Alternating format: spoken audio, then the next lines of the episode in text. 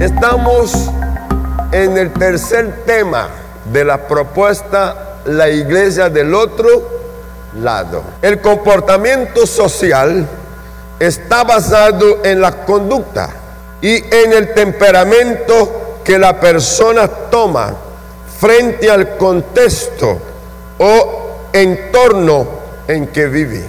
Cuando digo que el comportamiento está basado en la conducta y en el temperamento, es que entiendo que cada persona tiene un temperamento y una mezcla de otros tres temperamentos.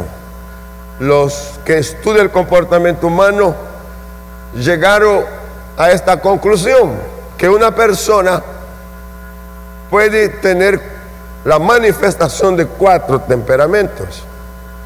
Habla del sanguíneo, habla del colérico, se habla del flemático y del melancólico. Y que uno de estos cuatro es el que predomina en la persona y es lo que lo hace ser, es el que da el toque en su identidad.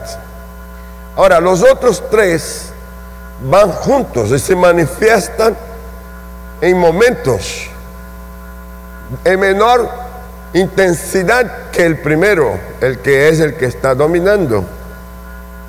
Y usted dirá, bueno, ¿y cuál es la diferencia entre estos cuatro temperamentos?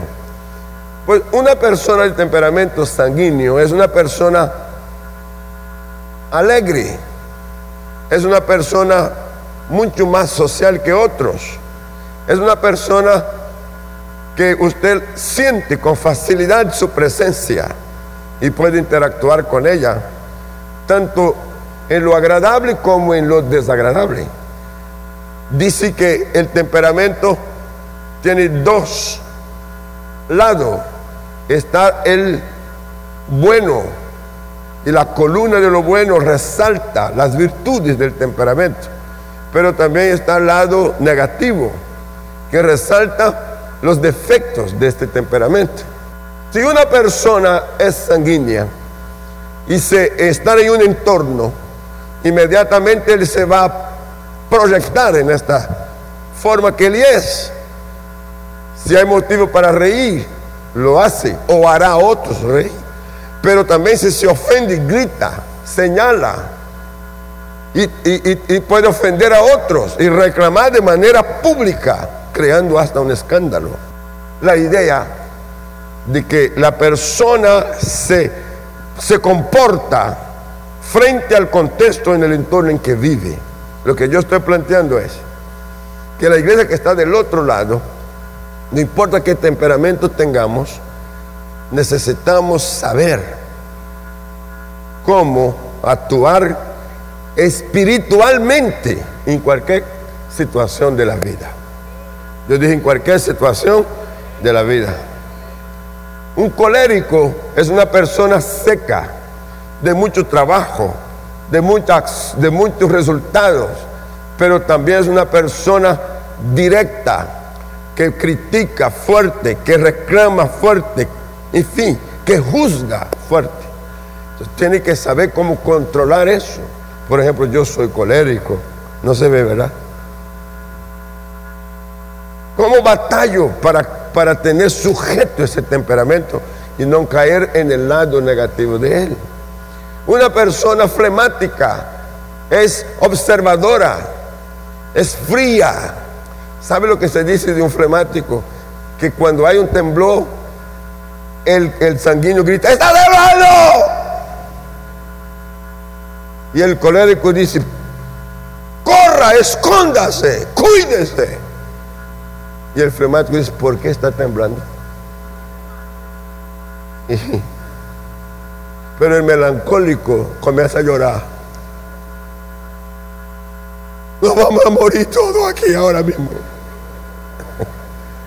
Son diferentes.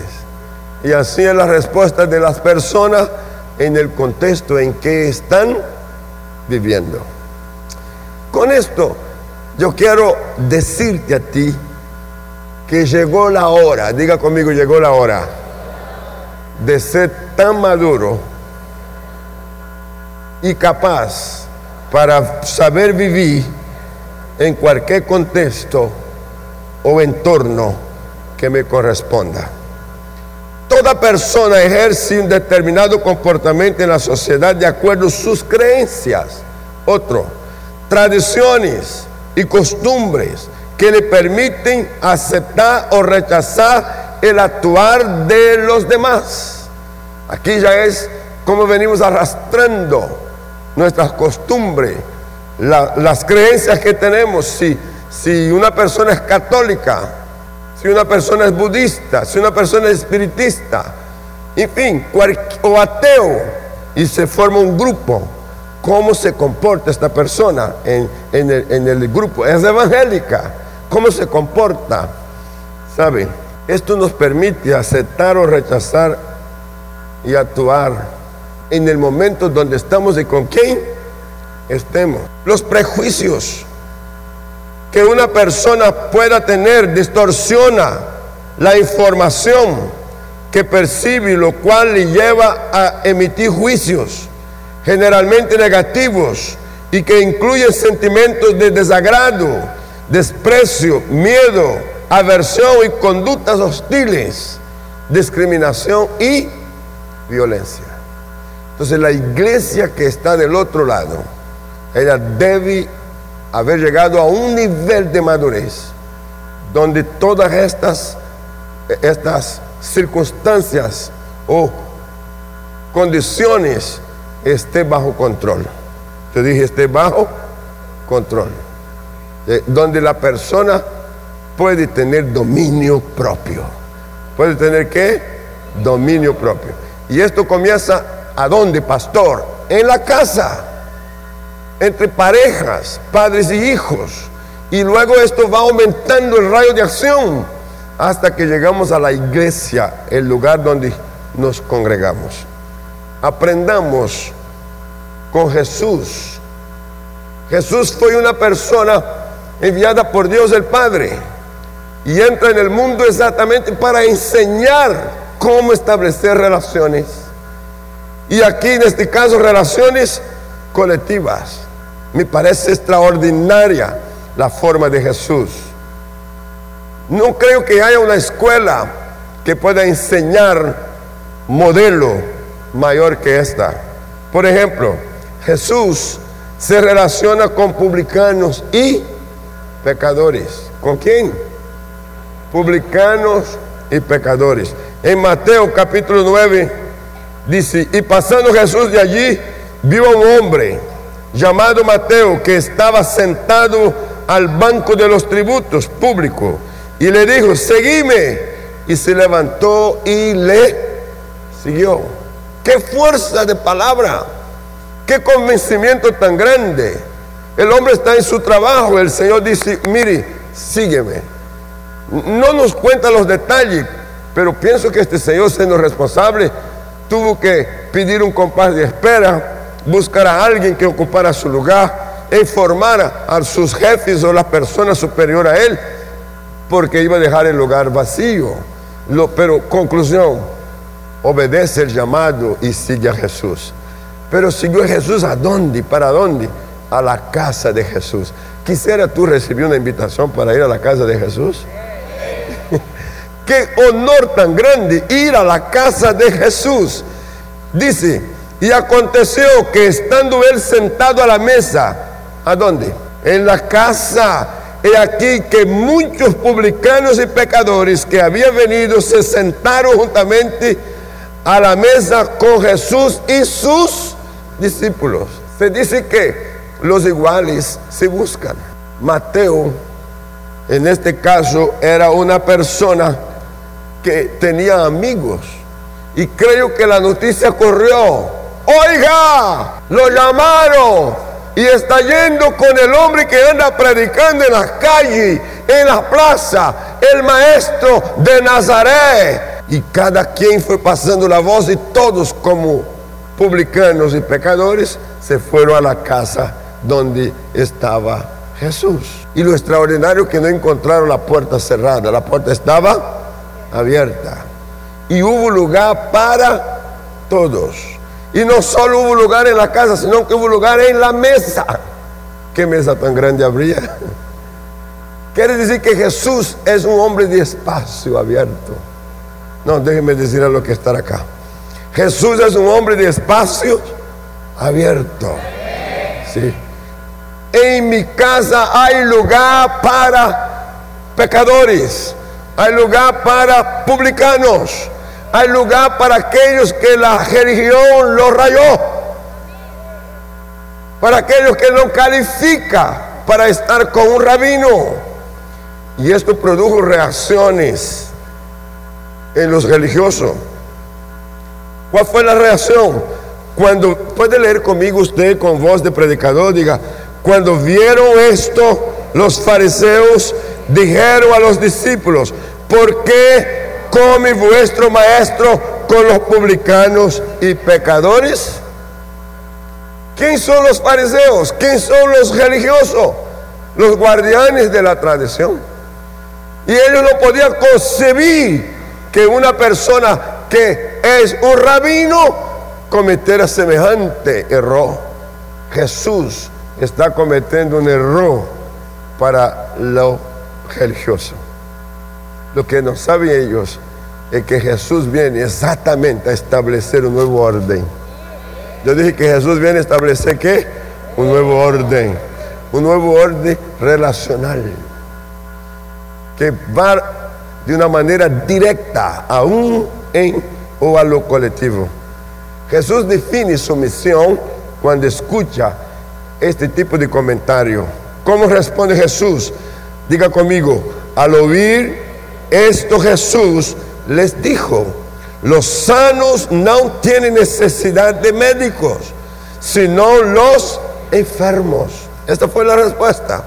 Jesús no no se puso a discutir con ellos, sino que les contesta, señores, si usted es médico espiritualmente, usted no tiene que ocupar su tiempo con los que están igual a usted sano. Usted tiene que ocupar su tiempo con aquellos que están en dificultad, con los que tienen problemas, con los que están esperando una ayuda.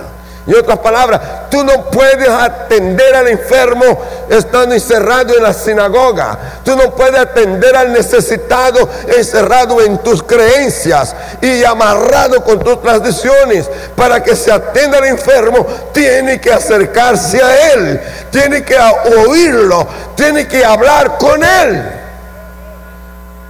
Eso es lo que Jesús está respondiendo. Y cuando digo esto me estoy recordando que para estos años del siglo XXI, en el campo profesional de la medicina, se ha incorporado una nueva frase que es médico empoderado y pacientes empoderados. ¿Qué significa? Que el médico ya no es aquel que con su postura amedrenta al paciente. Hay un dicho que cuando el paciente va, la bata blanca del médico lo asusta. Porque cuando ve la bata blanca, ¿qué es lo que ve? Una aguja, un bisturín, una orden de internación o una, una sábana de fármaco que lo va a pedir que compre. Si una persona llega y el médico le toma la presión, normalmente la primera toma está fuera de la realidad porque la persona está alterada, porque el médico lo que produjo fue un ambiente de zozobra en él, de temor. Entonces están pidiendo que en esta relación el médico sea un médico empoderado, que en vez de producir ese choque, produzca una reacción de confianza positiva, de aceptación. No estoy frente a una amenaza, estoy frente a una ayuda. No soy un cliente, soy un paciente y soy una persona. Entonces el médico abre el espacio, conversa con el paciente. No se detiene solo mirando un resultado clínico o que venga de un laboratorio. No, sino que le da espacio a la conversación con el cliente o con el paciente. Y el paciente empoderado es aquel que perdiendo el miedo se abre para hablar con el médico. Y muchas veces en este diálogo ya comienza la sanidad. Ya el paciente pasa a sufrir o a, tener cambios de mejora. Eso está en la conducta profesional de la medicina. Son términos nuevos que están llegando.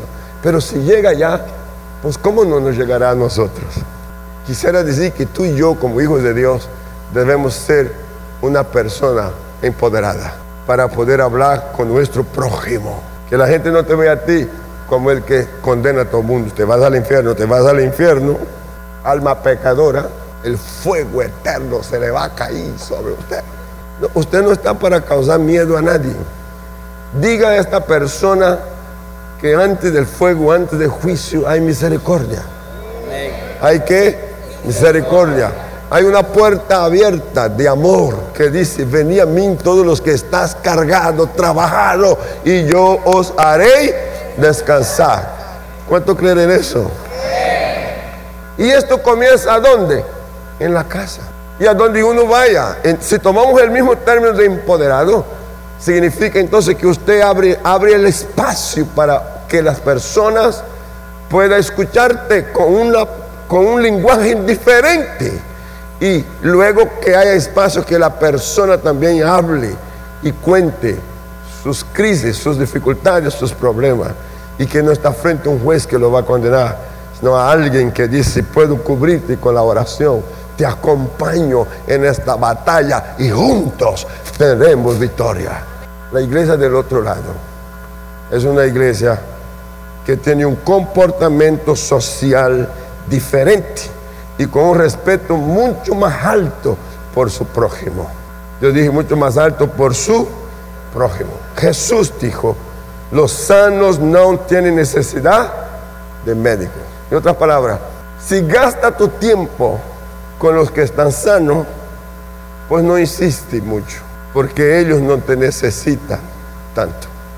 Pero me va mejor hablar con el hermano en la fe, con el santo, con el justo. Y aquí nosotros filosofamos, y aquí nosotros hablamos de Biblia, ah, hablamos de escatología, hablamos de, de todo. Y, y, durante todo eso, cuando hablaste a alguien que no, es, que no conoce nada, este tendrá valor cuando cumplas lo primero. Yo dije, cuando cumplas lo primero. Es decir, que si yo tomo tiempo para con los que están igual a mí o mejor que yo, solo tiene valor cuando yo tome tiempo con los que están necesitando más de mí. ¿Estoy hablando bien? La iglesia del otro lado es una iglesia que está dispuesta siempre a ir por el necesitado. Jesús entonces dijo, id pues y aprender lo que significa. A ver, me ayuda, por favor. Misericordia quiero y no sacrificio, porque no he venido a llamar a justos, sino a pecadores al arrepentimiento. Claro, porque el justo ya está, ya está. Así que la misión es para los pecadores, para los que no están. Aprendamos con Jesús relaciones personales. Y en esto tenemos otra grandiosa lección. Habiendo entrado Jesús en Jericó, iba pasando por la ciudad y sucedió que un varón llamado Saqueo, que era jefe de los publicanos y rico, procuraba ver quién era Jesús, pero no podía a causa de la multitud, pues era pequeño de estatura. Y corriendo delante subió a un árbol sicómoro para verlo, porque había de pasar por allí. Quiero que notes eso. Este Señor ahora no está solo satisfecho con saber que hay un predicador, que hay un maestro. Él quiere conocerlo y busca toda la forma. Ya sabe que Jesús va a pasar por allí, entonces él sale. Cuando ve que viene una multitud, dice, no puedo entre tanta gente. Y siendo pequeño de estatura, menos. Tremendo ingenio. Subió en un árbol por aquí pasa el maestro y yo estando en el árbol lo voy a ver, lo voy a ver. Quiero verlo, quiero conocerlo. Cuando alguien tiene deseos sinceros, el cielo se abre. Yo dije que los cielos se abren. En el momento que Saqueo decide, determina ir al árbol para ver a Jesús, el cielo responde a Jesús. Ojo, atención, hay un tipo que va a subir un árbol que quiere verte, se llama Saqueo, así que atento, el cielo hablando con, con la tierra. Y Jesús viene y cuando llega bajo el árbol se para. ¿Quién dijo el nombre de Saqueo para Jesús? No, déjame decirte que tu nombre está escrito en el cielo. Cuando tú te mueves con sinceridad, tu nombre aparece. José, María, Juan, Antonio, Joaquín, tu nombre aparece. Está sinceramente interesado, está sinceramente buscando, está queriendo tener un encuentro conmigo. Wow, ¿cuánto lo cree? Entonces Jesús se detiene y al detenerse Jesús, mira lo que pasó. Cuando Jesús llegó a aquel lugar mirando hacia arriba, le vio y dijo, Zaqueo, date prisa, desciende, porque hoy, ¿me puede ayudar usted? Diga, porque hoy es necesario que pose yo en tu casa. Se está autoinvitando. Sí, entonces él descendió a prisa y lo recibió gozoso. ¿Cuánto le gustaría que Jesús dijera, quiero posar en tu casa? Pero cuando Jesús dice eso, naturalmente va a haber reacciones. ¿Qué es lo que va a haber? Reacciones religiosas. Al ver esto, ¿cuántos? Todos murmuraban diciendo que había entrado a, a posar con un hombre pecador. Y eso la religión no acepta. Eso no. Eso no. Qué triste. Por eso tú y yo no cambiamos de religión. Tú y yo aceptamos a Jesucristo. Y fuimos transformados. Yo dije que fuimos transformados. Ya no somos uno más de la religión. Somos hijos de Dios. Sí.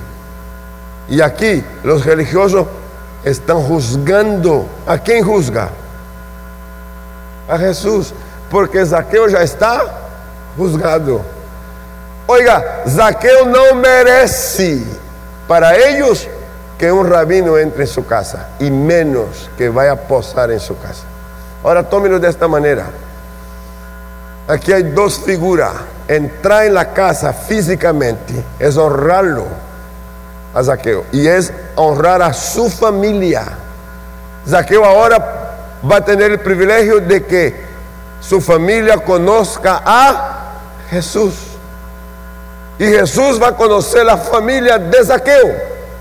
No por unos minutos, sino por un tiempo indeterminado, porque el Señor va a posar en su casa. Pero en esta, la segunda es, no voy solo a posar en una casa hecha de manos humanas, sino que voy a posar en tu vida. Voy a ocupar tu vida. Oh, ¿cuántos? Es más, te voy a, a ponerte a que seas parte de mí, así como yo soy parte de ti. ¿Hay alguien aquí que me está entendiendo? Un cambio tremendo en la relación. Pero esto tiene como un fruto de arrepentimiento o fruto del arrepentimiento que está a favor de saqueo. Por ejemplo, declaración pública. Saqueo, ¿qué es lo que Saqueo tiene ahora? Una declaración pública. Señores, ustedes que me conocen, quiero que sepa que hoy decidí un cambio en mi vida. Segundo, compasión por los necesitados. Y tercero, devolviendo lo que no es suyo. Tremendo. En plena plaza pública, Mire, Zaqueo puesto en pie dijo al Señor, he aquí, Señor, la mitad de mis bienes doy a los pobres, y si algo he defraudado a alguno, se lo devuelvo. ¿Cómo lo devuelvo? Cuatruplicado. Lo devuelvo. ¿Sabe mi amado hermano? Esta reacción de Zaqueo en plaza pública trae como resultado del arrepentimiento algo fantástico que la palabra de Dios revela. Jesús le dijo, hoy, ¿cuándo? Hoy, no es mañana. Si hay arrepentimiento hoy, hoy, hoy también hay salvación. Hoy ha venido salvación. Hoy ha venido salvación. Déjeme decirle de nuevo, hoy ha venido salvación. Para saqueo. No, para su casa. Cuando tú tomaste la decisión que tomó Saqueo, las puertas de la salvación se abrió para tu casa. Dije que la puerta de la salvación se abrió para tu casa. Así que si hay alguien en tu casa que aún no está en Cristo, créalo que la salvación lo alcanzará. No, yo dije, créalo que la salvación lo alcanzará. Alcanzará a tu hijo, a tu hija, alcanzará a tu hermano, alcanzará a tu hermana, alcanzará a tu cuñado, alcanzará a tu tío, a tu tía, alcanzará a tus hijos, o alcanzará a tus padres, tus primos. Que haya en la línea de familia serán alcanzados. Salvación a tu casa. Y ahí viene una frasecita que me parece extraordinaria, por cuanto Él también es hijo de Abraham. Él es hijo de Abraham y está siendo eh, reconectado, vuelve a ser parte de la familia.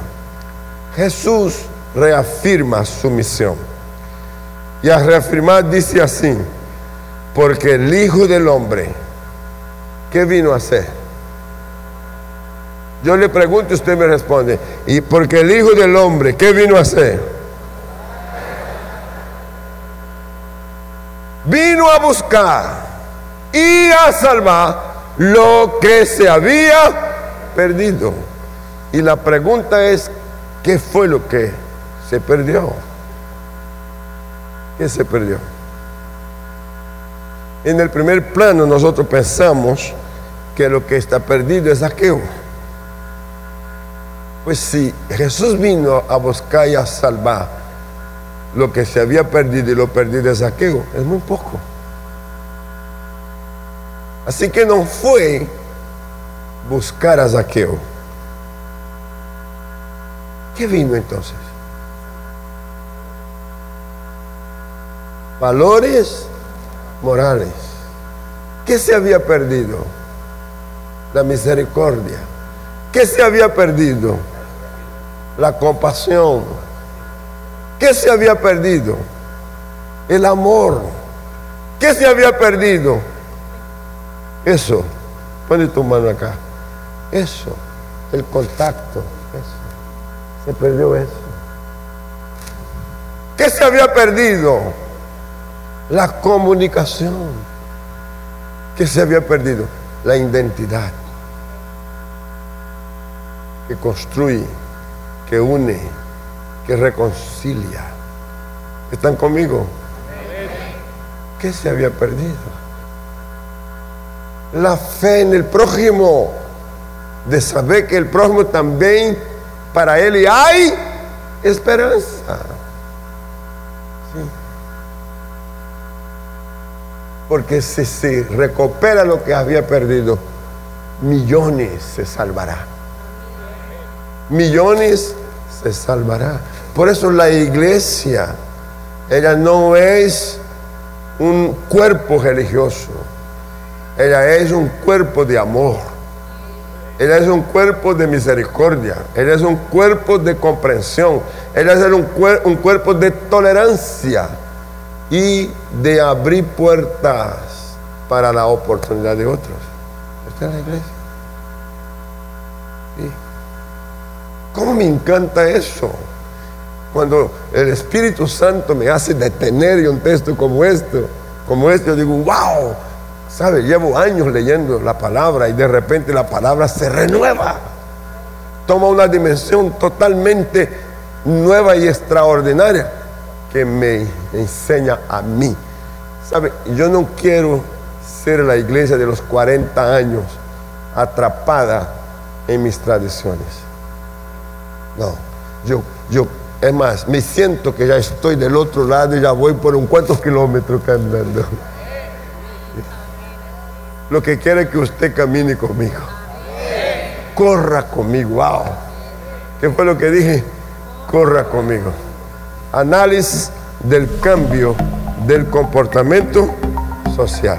Jesús restablece contacto personal. Acabas de oír una palabra de nuestro pastor y misionero José Satirio dos Santos. Somos Centro Cristiano, una plataforma misionera a las naciones hace más de 40 años. Juntos podemos seguir haciendo misiones. Con tu oración y generosidad podemos llegar más lejos. Si deseas unirte, da clic en el botón donar identificado con forma de corazón. Bendiciones.